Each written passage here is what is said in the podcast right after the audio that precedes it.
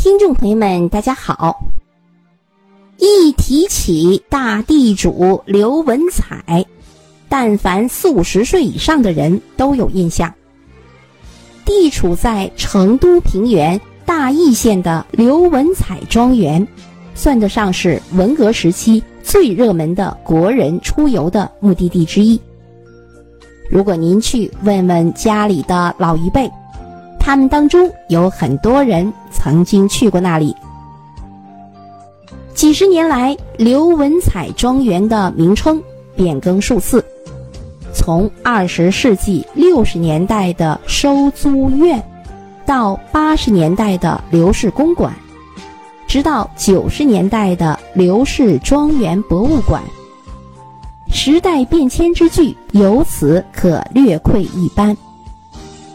在那个年代，刘氏庄园是阶级斗争和苦大仇深的代名词。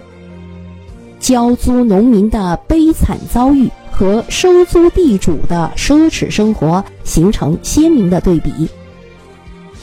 时光飞逝，转眼几十年过去了。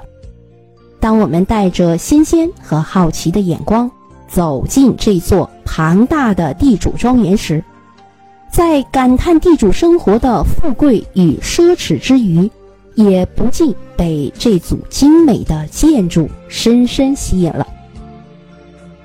刘氏庄园始建于清朝末年，由刘文彩及其兄弟陆续修建的五座公馆和刘氏家族的祖居构成。历经几次大规模的扩建。直到民国末年，形成了现在的规模。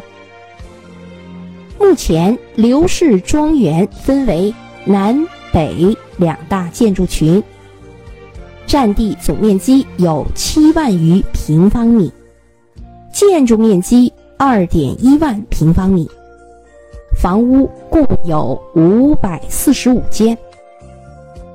虽然刘文彩是个臭名昭著的官僚地主，但其审美情趣还是值得部分肯定的。其庄园将西方哥特式的建筑和川西传统豪门建筑风格完美融合，令人过目难忘。作为中国现存最完整、规模最大的地主私人庄园之一，刘氏庄园不乏看点。走入老公馆，最吸引人眼球的无疑是刘文彩及其家人奢侈生活的现场复原。有什么呢？你能想象得到吗？有福特小汽车。有新式的洋沙发，雕梁画栋的寝室，还有景德镇的特制的瓷碗，甚至连抽鸦片的房间也分为冬夏两季。富贵人的生活让人吃惊。那可是二十世纪三十年代啊！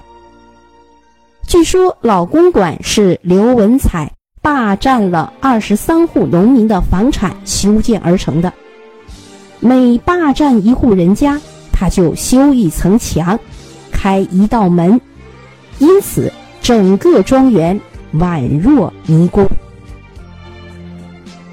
刘氏庄园具体位置就是在四川省成都市大邑县安仁镇金桂街十五号，主要的景点有。老公馆，第一个老公馆。刘文彩在世的时候，老公馆对一般人是非请莫入的。庄园大门的左边是故宫院，右边分别是西式客厅与中式客厅。向前走就是刘文彩的内花园，再往里走是刘文彩的内院。内院有一座寿堂。供奉着刘氏祖先的灵位。寿堂的右边是一进二的房间，里面摆着一张金碧辉煌的大龙床，贴金的龙床占地有九平方米，由四柱、四扇门加床面组成。第二个著名的景点就是收租院。